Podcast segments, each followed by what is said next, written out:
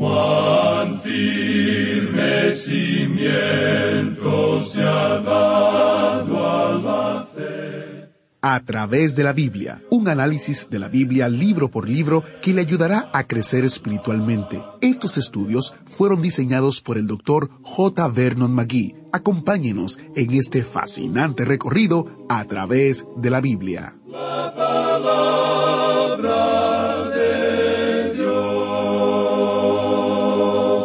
Oremos para iniciar.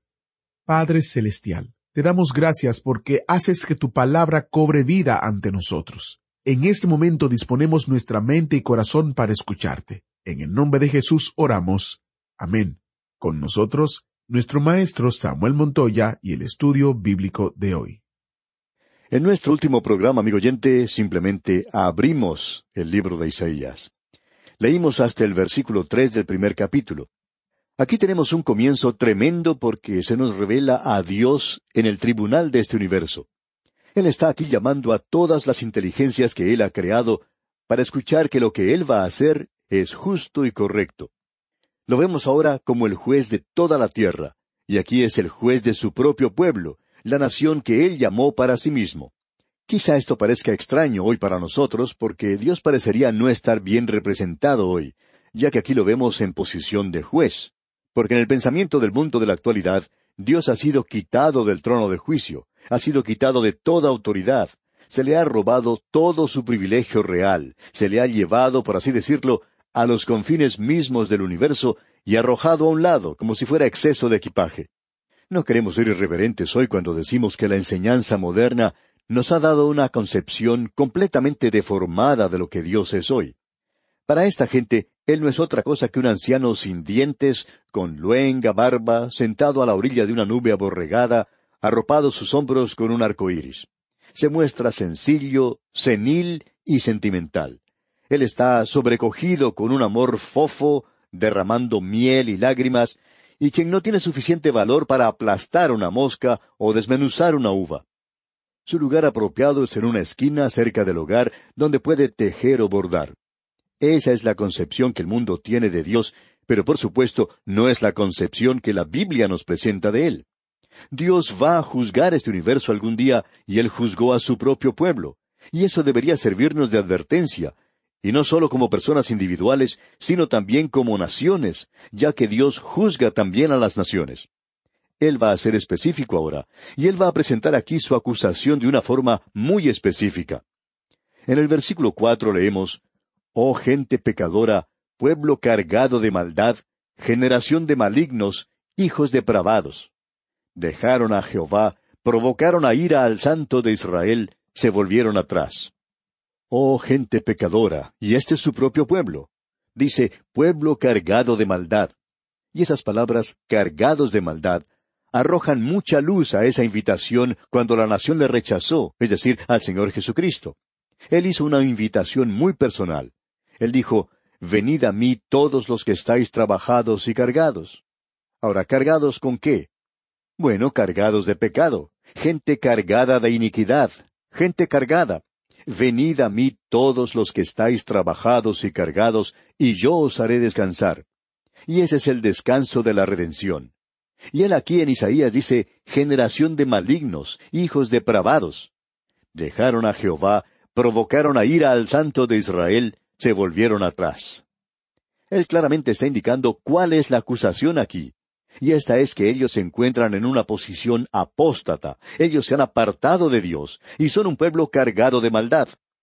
Ahora Dios va a señalar detalladamente su acusación que Él presenta contra ellos, y esto nos hace recordar acerca de la filosofía del gobierno humano por medio del cual opera Dios. Y Él tiene un sistema de economía política, digamos de paso. Debemos decir que este no es el sistema del mundo, sino que es el sistema de Dios. Y lo interesante de esto es que el mundo no parece estar andando basado en la teoría de un hombre en cuanto a la economía política. Las naciones nacen y caen, y caen a causa de su propia economía política. Y eso fue lo que ocurrió con esta nación de Israel. Pudimos ver el sistema que se nos había dado cuando estudiamos el libro de jueces. Vimos a esta gente sirviendo a Dios, siendo bendecidos por Dios, y Dios les prosperaba. Y cuando ellos alcanzaron prosperidad, comenzaron a alejarse de Dios, a apartarse de Dios. Y al hacer eso, finalmente ellos se dirigen por entero hacia la idolatría, se olvidan de Dios y en realidad ellos se encontraban en rebelión contra Él. Y luego Dios los entregó en las manos de sus enemigos, y entonces comenzaron a clamar a Dios para que los liberara. Y se volvieron entonces a Dios, y Él los liberó y los volvió a colocar una vez más en un lugar de bendición. Eso es lo que se nos ha dado en el libro de los jueces, que se presenta a través de todas las escrituras y que es corroborado por la historia misma, y es que hay tres pasos en la caída de una nación. En primer lugar, tenemos la apostasía religiosa. En segundo lugar, la decadencia moral. Y en tercer lugar, tenemos la anarquía política. Ahora hay muchas personas que no prestan ninguna atención sino hasta cuando hemos llegado al lugar de la anarquía política, y entonces comienzan a clamar que el gobierno debe ser cambiado o que se debe adoptar un sistema nuevo. Pero el problema, amigo oyente, no está en el gobierno. El problema no está en Jerusalén, en el palacio. El problema se encuentra dentro del templo, y todo comienza con la apostasía espiritual. Dios pone ahora su mano sobre esta nación. Él no puso su dedo sobre la clave. Él podría haberlo hecho, y él tuvo mucho que decir en cuanto a esto. Pero ese es el lugar aquí, y él tampoco puso su dedo sobre la decadencia moral que existía en esa nación. Él lo podía haber hecho, pero él puso su dedo en aquello que era espiritual. Escuche usted lo que dicen los versículos cinco y seis de este capítulo uno de Isaías. ¿Por qué querréis ser castigados aún? ¿Todavía os rebelaréis? Toda cabeza está enferma y todo corazón doliente desde la planta del pie hasta la cabeza no hay en él cosa sana, sino herida, hinchazón y podrida llaga. No están curadas, ni vendadas, ni suavizadas con aceite. Había decadencia moral, pero esa no era su acusación. Escuche usted lo que dice el versículo siete. Vuestra tierra está destruida, vuestras ciudades puestas a fuego, vuestra tierra delante de vosotros comida por extranjeros y asolada como asolamiento de extraños. Y aquí usted puede apreciar la anarquía política. Pero Dios se mantiene aparte de eso. Él no está presentando su acusación aquí, pero escuche lo que dicen los versículos ocho y nueve. Y queda la hija de Sión como enramada en viña y como cabaña en melonar, como ciudad asolada. Si Jehová de los ejércitos no nos hubiese dejado un resto pequeño, como Sodoma fuéramos y semejantes a Gomorra. Es decir, que si no hubiera habido un remanente fiel, Dios hubiera destruido la nación como lo hizo con Sodoma y Gomorra. Pero siempre ha existido un remanente del pueblo de Dios. Y ese remanente existe en la actualidad, y no creemos que usted lo pueda encontrar en la nación de Israel en el momento, aun cuando hay creyentes muy buenos en Israel. Ellos no son lo suficiente como para hacer un remanente, pero éste sí se encuentra a través de todo el mundo. Escuche lo que dicen ahora los versículos diez y la primera parte del versículo once. Príncipes de Sodoma Oíd la palabra de Jehová. Escuchad la ley de nuestro Dios, pueblo de Gomorra. ¿Para qué me sirve, dice Jehová, la multitud de vuestros sacrificios? Ahora él está declarando todo, porque el problema era la apostasía religiosa. Ellos aún se estaban acercando a él y ofreciéndole sacrificios, y eso es lo que dice allí. Ahora la segunda parte del versículo once y también el versículo doce nos dice, escuche usted, Hastiado estoy de holocaustos de carneros y de cebo de animales gordos. No quiero sangre de bueyes, ni de ovejas, ni de machos cabríos. ¿Quién demanda esto de vuestras manos cuando venís a presentaros delante de mí para hollar mis atrios? El problema estaba en la gente, como podemos apreciar. Era un problema espiritual.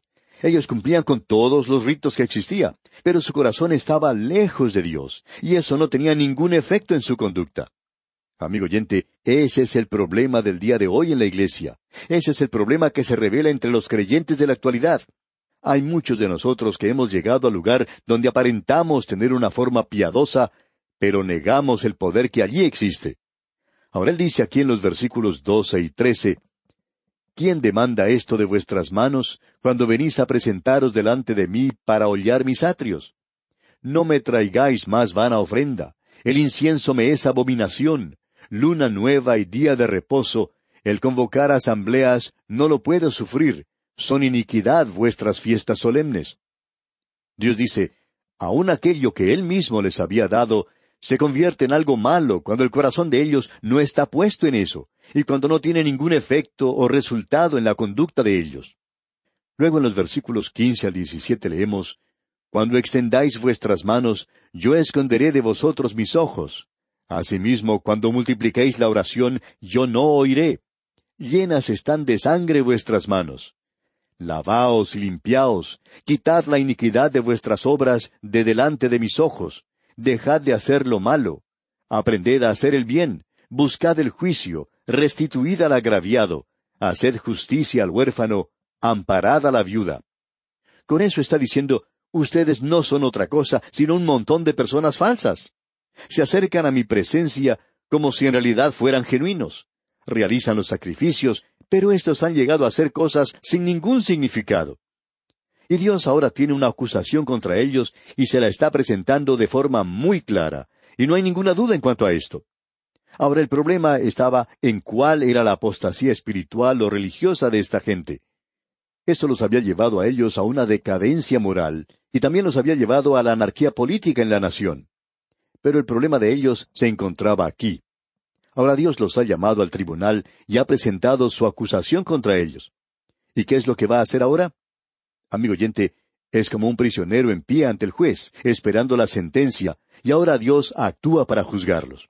Pero escucha, amigo oyente, aun en un momento como este, Dios les dice que está dispuesto a arreglar las cosas afuera del tribunal. Dios dice, no vayan a juicio contra mí porque van a salir perdiendo. No hay ninguna duda que usted va a perder. Y luego Él dice, yo tengo algo para usted. Y esto es algo sorprendente. Uno casi no puede creer lo que está oyendo al escuchar estas palabras aquí en el versículo dieciocho. Venid luego, dice Jehová, y estemos a cuenta. Si vuestros pecados fueren como la grana, como la nieve serán emblanquecidos. Si fueren rojos como el carmesí, vendrán a ser como blanca lana. Dios les está diciendo que arreglen las cosas fuera del tribunal. Usted recordará que eso fue lo que el Señor Jesucristo dijo.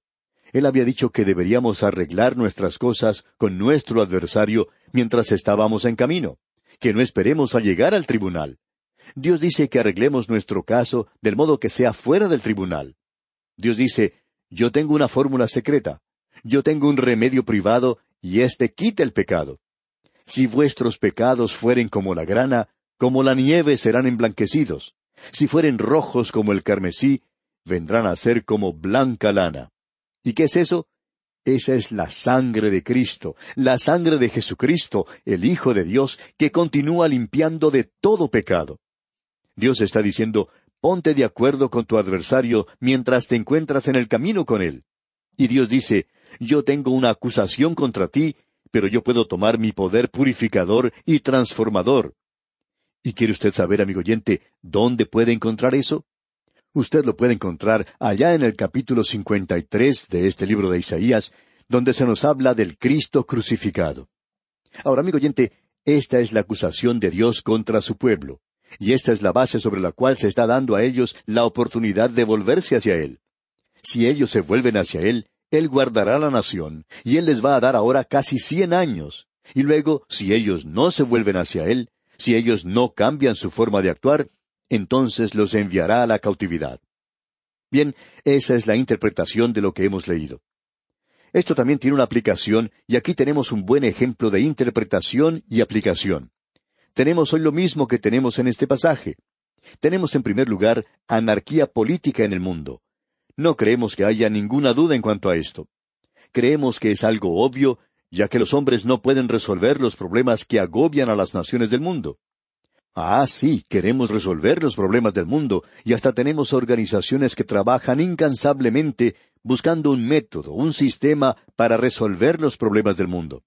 Pero ya hemos visto que esa es la forma en que cae una nación. Eso fue lo que le ocurrió a esta nación de la cual hemos leído. Así es como cayó también el Imperio romano y muchas otras naciones. Gibbon presenta cinco razones que causaron la caída del Imperio romano. Son cinco pasos hacia abajo. Escuche lo que él dice. Primero, el minar los cimientos o los fundamentos de la dignidad y la santidad del hogar que es la base de la sociedad humana. En segundo lugar, impuestos cada vez mayores, el gasto del dinero del público para dar pan gratis y circos para el populacho. En tercer lugar, la locura en cuanto al placer. Los deportes se convierten en cosas cada vez más excitantes, más brutales y más inmorales. En cuarto lugar, la preparación de grandes ejércitos y armamentos cuando el enemigo se encontraba dentro. El decaimiento de la responsabilidad individual. Y quinto, el decaimiento de la religión que se convierte en nada más que un rito, perdiendo su contacto con la vida, perdiendo el poder de guiar a la gente. Ahora, si usted estudia esto bien, puede apreciar los tres pasos hacia abajo. En primer lugar, la apostasía espiritual. En segundo lugar, la decadencia moral. Y en tercer lugar, la anarquía política. Clinton Rossiter, profesor de la Universidad de Cornell, dijo hablando de su país, los Estados Unidos, lo siguiente. En nuestra juventud, nosotros teníamos un gran sentido del propósito nacional, lo cual perdimos a través de los años cuando nos elevamos a obtener la gloria. Y James Reston, en el periódico Wall Street Journal de los Estados Unidos, hace algún tiempo dijo lo siguiente, y mostraba la diferencia que existe entre las declaraciones del hombre público, de lo que ellos dicen en público y de lo que dicen en privado. Y James Reston dijo, en público ellos hablan de lo maravilloso que se presenta el futuro, pero en conversaciones privadas el hombre que piensa es muy diferente. Por primera vez desde la guerra uno comienza a escuchar las dudas de que el hombre mortal sea capaz de resolver o de controlar los problemas políticos, sociales y económicos que la vida ha puesto ante él. Ahora, amigo oyente, eso ocurrió hace ya muchos años. ¿Dónde nos encontramos hoy? Observemos lo que han indicado otras personas. El doctor Grace Singer, profesor de historia en Salisbury, Carolina del Norte, en los Estados Unidos, dice, el gran sueño americano se está desvaneciendo en medio de realidades terribles y con signos visibles de una decadencia en nuestra sociedad contemporánea. Si uno echa una mirada hacia la historia religiosa y política, uno puede apreciar este deterioro en el día de hoy. Pero ya no creemos que Dios va a poner su mano sobre esto. Ahora, ¿qué acerca de la decadencia moral? Bueno, quizá le cansemos con muchas estadísticas en cuanto a esto, pero lo único que uno tiene que hacer es leer los periódicos de hoy, y los del año 1952. Y esto ha estado sucediendo desde la época cuando se comenzaba a presentar estas estadísticas tan alarmantes donde se decía que en aquella ocasión, en los Estados Unidos solamente, había quince millones de revistas que trataban del sexo y que eran leídas mensualmente por una tercera parte de la nación. ¿Qué podemos decir acerca de eso hoy? ¿Qué acerca de nuestras naciones? ¿Cuánta pornografía hoy se observa por todas partes? Hay tres veces más criminales que estudiantes universitarios. ¿Qué nos puede decir en cuanto a eso? Hay muchos estudiantes universitarios que se han convertido hoy en criminales. Millones de muchachas que han sido contagiadas con enfermedades sociales. Entre esas enfermedades terribles se encuentra el SIDA, que a la fecha ha causado la muerte de millones de personas. Hemos andado mucho desde aquellos días, y estos eran los terribles, aterradores días del año 1952. En los Estados Unidos solamente cien mil muchachas cada año entran a las tratas de blancas. Un millón de criaturas nacen cada día fuera de los vínculos matrimoniales. Dos de cada tres matrimonios terminan en divorcio. En el sur del estado de California, en los Estados Unidos, los divorcios están a la par de los matrimonios. Ocurren veinticinco suicidios cada día. Ocurre un asesinato cada cuarenta minutos. Y creemos que hoy ocurre cada cuarenta segundos. Un hecho criminal tiene lugar cada dieciocho segundos. Cien mil asesinos que no han podido ser detenidos por la policía andan sueltos por las calles. Y eso era en el año 1952. En aquel entonces, el grupo criminal de mayor número era entre los jóvenes de 21 años. Eso era en el año 1952. Pero en el día de hoy lo forman los jóvenes de 12 a 18 años. Amigo oyente, podemos apreciar que se ha dado un gran paso hacia abajo en esto de la decadencia moral. Pero no creemos que Dios va a poner su dedo sobre esto. Él va a actuar en cuanto a la apostasía espiritual. ¿Y qué podemos decir en cuanto a eso hoy? Bueno, algo muy interesante es lo que ha dicho el doctor Walter Thompson de la Universidad de Akron. Él dijo, en los últimos seis mil años han existido veintiuna civilizaciones, y cada una de ellas naufragó en el preciso momento cuando dejaron de andar con Dios. Y el periódico The Wall Street Journal de los Estados Unidos tenía una página editorial durante la época de la Depresión donde dice, Lo que los Estados Unidos necesita hoy no es un control de gobierno o una expansión industrial y cosechas sobreabundantes. Lo que necesita es regresar a aquel día cuando el abuelo tomaba los caballos que habían estado trabajando en el campo y durante el atardecer del día miércoles los preparaba y los arreglaba y los ensillaba y los acoplaba al carruaje que los llevaría a él, a la abuela y a todos los niños que se encontraban en la casa y viajaban por la llanura hasta llegar a la iglesia blanca que se encontraba donde se unen dos caminos y donde todos creían en la Biblia. Amigo oyente, nosotros podemos decir que ha pasado mucha agua debajo del puente. El doctor Albert Heimer, profesor de historia en la Universidad de Michigan en Ann Arbor, dijo, Los Estados Unidos de Norteamérica han sido dominados durante los últimos cincuenta años en su gran mayoría por personas que no comprenden su herencia espiritual que se las había dado de parte de sus antepasados. Ahora, amigo oyente, no soy yo quien dijo eso. Yo estoy solamente citando lo que dijo el doctor Albert Heimer, profesor de historia de la Universidad de Michigan. Y el doctor Machen dijo, los Estados Unidos se están deslizando hacia abajo en un linaje sin Dios y que Dios tenga compasión de América. ¿Y qué diremos de nuestras naciones en América Latina? Amigo oyente, hemos llegado al fondo del abismo. Allí es donde nos encontramos hoy. Pero Dios nos está diciendo, Venid, dice Jehová, y estemos a cuenta. Si vuestros pecados fueren como la grana, como la nieve serán emblanquecidos. Si fueren rojos como el carmesí, vendrán a ser como blanca lana. Esa es la única salida para cualquier nación del mundo. Pero si nuestras naciones no avanzan en dirección de Dios, entonces podemos decir que nuestro tiempo está limitado. Ahora existe una salida. La filosofía dice que uno debe pensar cómo salir del atolladero. La indulgencia dice que uno debe beber para encontrar la salida. La política dice que uno puede comprar su salida. El liberalismo dice que uno puede legislar su salida. Mientras que la ciencia dice que uno puede inventar su salida. La industria dice que debemos trabajar para lograr nuestra salida. Mientras que los grupos laborales dicen que debemos ir a la huelga para salir. El fascismo, por su parte, dice que debemos cancelar todo lo demás para poder salir. El militarismo, por su parte, dice que debemos luchar para lograr salir. Pero la Biblia, la palabra de Dios, amigo oyente, nos dice que debemos orar para encontrar la salida. Y el Señor Jesucristo nos dice, Yo soy el camino para salir. Él dice, Yo soy el camino, la verdad y la vida. Nadie viene al Padre sino por mí. Él dice, Yo soy la puerta, el que por mí entrare será salvo. Esa es la única esperanza para cualquier nación del mundo. Es la única esperanza para el mundo del día de hoy. Hay un lugar donde la gente necesita volverse a Dios hoy, y ese lugar se encuentra en esas iglesias que creen en la Biblia. Allí es donde usted, amigo oyente, debe comenzar, y si no comienza allí, en realidad no sabemos dónde puede comenzar hoy. Y aquí nos detenemos por hoy. Que el Señor derrame sobre usted sus ricas y abundantes bendiciones.